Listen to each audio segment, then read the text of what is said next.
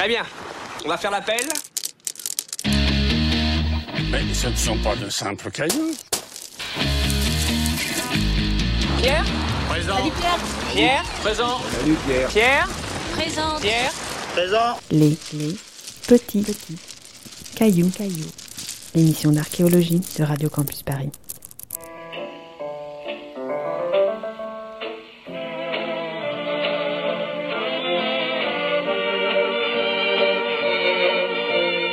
Les petits cailloux, l'émission d'archéologie de Radio Campus Paris, fait son roman noir de l'été. Alors suivez-nous parmi les archives sombres et criminelles de l'archéologie.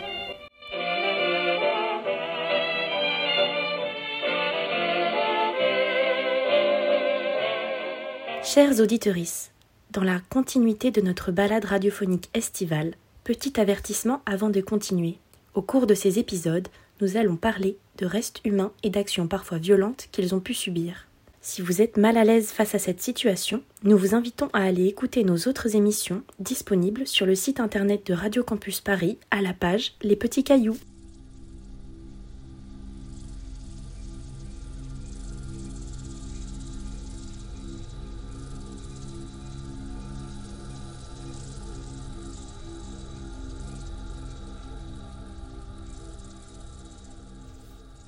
Des fouilles archéologiques menées dans la grotte d'Eltrox dans les Pyrénées espagnoles ont permis d'identifier les restes de 13 individus. Un massacre commis il y a 7300 ans, 73 siècles, les petits cailloux ont mené l'enquête en défiant le temps et l'oubli.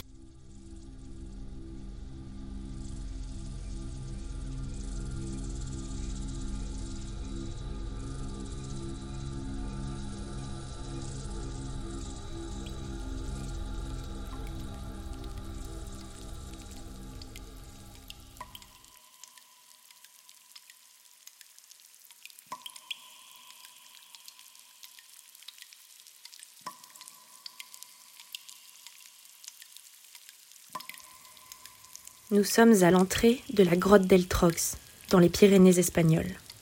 Un site d'une beauté naturelle exceptionnelle. Nous sommes sur le versant sud d'une colline karstique, à 1500 mètres d'altitude, sur un plateau verdoyant. En face de nous, le col du Puerto de las Arras. Occupé entre 5300 et 3300 avant Jésus-Christ, nous sommes en plein néolithique ancien. 5300 avant Jésus-Christ, première phase d'occupation de la grotte d'Eltrox. Neuf individus sont présents, dont quatre enfants, dont l'âge entre 3 et 7 ans a été estimé grâce au développement de leurs dents, et cinq adultes, plus âgés, dont l'âge a pu être déterminé en observant l'abrasion de leurs molaires et leur structure crânienne. Il s'agit là d'une structure démographique où les enfants plus âgés, les adolescents et les jeunes adultes sont absents, ne correspondant pas à une communauté sociale naturelle équilibrée. Il s'agit très probablement là des membres les plus jeunes et les plus âgés d'un groupe d'agriculteurs de la vallée qui pratiquaient la transhumance saisonnière du bétail dans les montagnes. D'où viennent ces individus? Les restes trouvés dans la grotte d'Eltrox ont fait l'objet d'une étude génétique, étude qui s'est concentrée sur le peuplement de la péninsule ibérique entre le néolithique et l'âge du bronze. Les analyses génétiques des populations placent les occupants d'Eltrox comme des migrants du néolithique précoce, membres des communautés qui ont établi l'agriculture et l'élevage dans la péninsule ibérique. Les données génétiques n'ont pas pu dire s'il s'agissait de migrants de la première ou de la deuxième génération. Si on sait que la plupart des migrants ont atteint la péninsule ibérique depuis le croissant fertile en passant par la Méditerranée, on ne peut pas exclure que les individus de la phase 1 d'Eltrox soient venus du nord de la vallée du Rhône.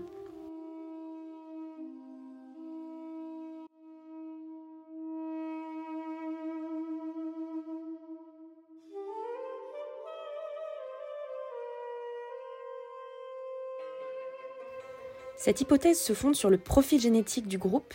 En effet, un homme adulte d'Eltrox présente un haplogroupe d'ADN courant au néolithique central en Europe, mais inconnu en Espagne jusqu'alors. Il s'agit donc peut-être de l'une des premières communautés de migrants issus du croissant fertile à être venus sur la péninsule ibérique.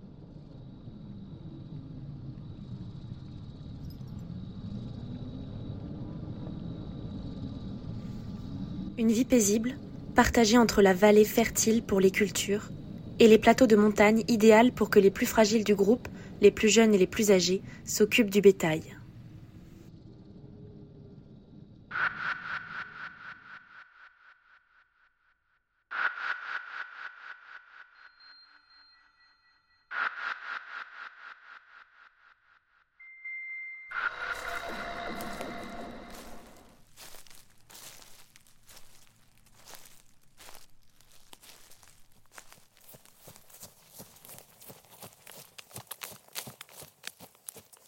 Des intrus approchent, rapides, armés, plus nombreux et plus forts.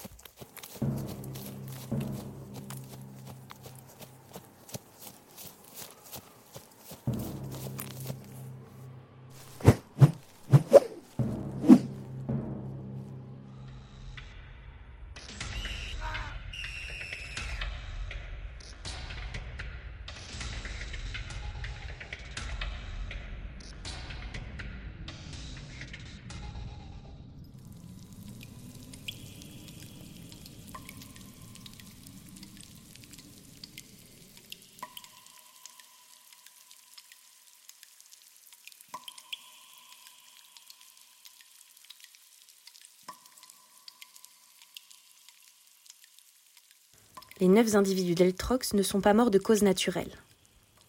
Après une mort violente, des traces de blessures peuvent être laissées sur le squelette. D'un point de vue archéolégal, toutes les fractures et défauts sur les os sont initialement considérés comme des signes de blessure jusqu'à preuve du contraire. Les violences contendantes et tranchantes, ainsi que la présence de projectiles associés aux blessures correspondantes, constituent des preuves évidentes de violence interpersonnelle. Cependant, il est assez difficile de déterminer le moment où les blessures sont survenues. Lors de l'établissement de la cause du décès, seules les blessures survenues autour du moment de la mort sont pertinentes, c'est-à-dire les traumatismes périmortem. Le traumatisme périmortem se distingue clairement des blessures subies pendant la vie, c'est-à-dire des blessures auxquelles on a survécu. La majorité des blessures osseuses se produisent généralement après la mort, c'est-à-dire post-mortem. Les modifications taphonomiques post-mortem sont causées par les impacts intentionnels et non intentionnels de l'homme ou de l'animal alors que l'os est exposé, altération, fragmentation, piétinement, morsure d'animaux.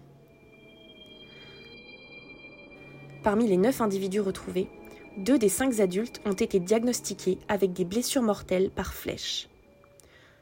Aussi, les neuf individus avaient tous subi un traumatisme par objet contendant au niveau du crâne et du squelette postcrânien. Toutes ces lésions représentent des violences périmortem intentionnelles. Par exemple, l'individu adulte CET10 présente une lésion triangulaire sur l'os pariétal gauche provoquée par un traumatisme non pénétrant localisé par un objet contendant, c'est-à-dire un tir de flèche, qui a impacté la surface du crâne à très grande vitesse. On a retrouvé l'individu CET13 avec une pointe de flèche en silex ayant pénétré par le côté gauche du crâne qui a traversé le cerveau et s'est logé obliquement dans l'os pariétal opposé. Les enfants et les adultes présentent aussi des traces de violence contendantes sur le crâne et l'ensemble du squelette, qui font penser qu'ils ont été battus à mort. L'utilisation d'armes à projectiles telles que les arcs et les flèches dans des situations de conflit est attestée dans la région pour cette période par des arcs retrouvés sur des sites voisins, mais aussi par des peintures rupestres décrivant divers types d'actes violents, comme des scènes de bataille entre groupes hostiles. Mais qui a pu s'en prendre à un groupe de personnes âgées et d'enfants avec une telle violence, et pourquoi? La position de ce site archéologique, éloigné des routes de migration néolithiques situées principalement sur les côtes, est assez inhabituelle. Cela pose des questions sur l'identité des assaillants et sur les motifs de cet excès de violence. Les assaillants, auteurs de ce massacre, pourraient être un groupe de chasseurs-cueilleurs qui ont vu l'arrivée de ces fermiers comme une menace pour leur territoire de chasse et de cueillette. Une autre hypothèse avance que les auteurs du massacre pourraient être un groupe de fermiers qui leur a disputé les droits d'exploitation du territoire. Si les causes étaient de nature territoriale, les auteurs auraient pu être des chasseurs-cueilleurs indigènes qui ont vu le groupe néolithique empiéter sur leur territoire de recherche de nourriture et qui ont peut-être fait valoir brutalement leurs revendications. Il peut également s'agir d'une altercation entre deux groupes néolithiques au cours de laquelle les différends sur les droits territoriaux se sont intensifiés. Ce raisonnement considère comme un motif que le terrain sur lequel l'événement violent a eu lieu est un plateau offrant de multiples ressources. L'autre variante d'interprétation du conflit se concentre sur les modèles généraux de comportement. Les causes courantes des conflits entre groupes locaux, indépendamment de l'époque et du lieu, de l'origine ou de l'ethnie, sont les disputes territoriales, les raids pour l'acquisition de biens, par exemple le bétail, les femmes, les récoltes, et les conflits pour des ressources rares, la terre, l'eau et le gibier. Cependant, contrairement aux conflits interraciaux ou interethniques actuels, l'extermination systématique de communautés entières est plutôt rare, car les groupes voisins se connaissent souvent plutôt bien et peuvent partager des racines socio-culturelles. La composition dramatique des événements d'Eltrox ne sera peut-être jamais éclaircie en détail. Toutefois, l'ampleur d'une telle violence, exercée dans l'isolement des Pyrénées, révèle un potentiel d'agression extraordinaire de la part des agresseurs un phénomène qui se manifeste en médecine légale sous la forme d'une surmortalité ou d'une frénésie meurtrière. Ce qui est clair, c'est que deux groupes rivaux se sont affrontés mortellement et qu'une partie de cet affrontement s'est déroulée à Eltrox. L'étude de ce site archéologique a permis d'identifier l'une des premières preuves de violence intentionnelle au néolithique. Les événements violents survenus à Eltrox sont pour le moment sans équivalent ni en Espagne ni dans le reste de l'Europe à cette époque. La découverte du site d'Eltrox questionne les équipes de chercheurs sur la violence comme héritage évolutif. Nous vous invitons, si vous souhaitez en apprendre plus sur le sujet, à lire l'excellente étude sur le massacre d'Elstrox publiée dans Nature et dont vous retrouverez le lien sur notre site internet.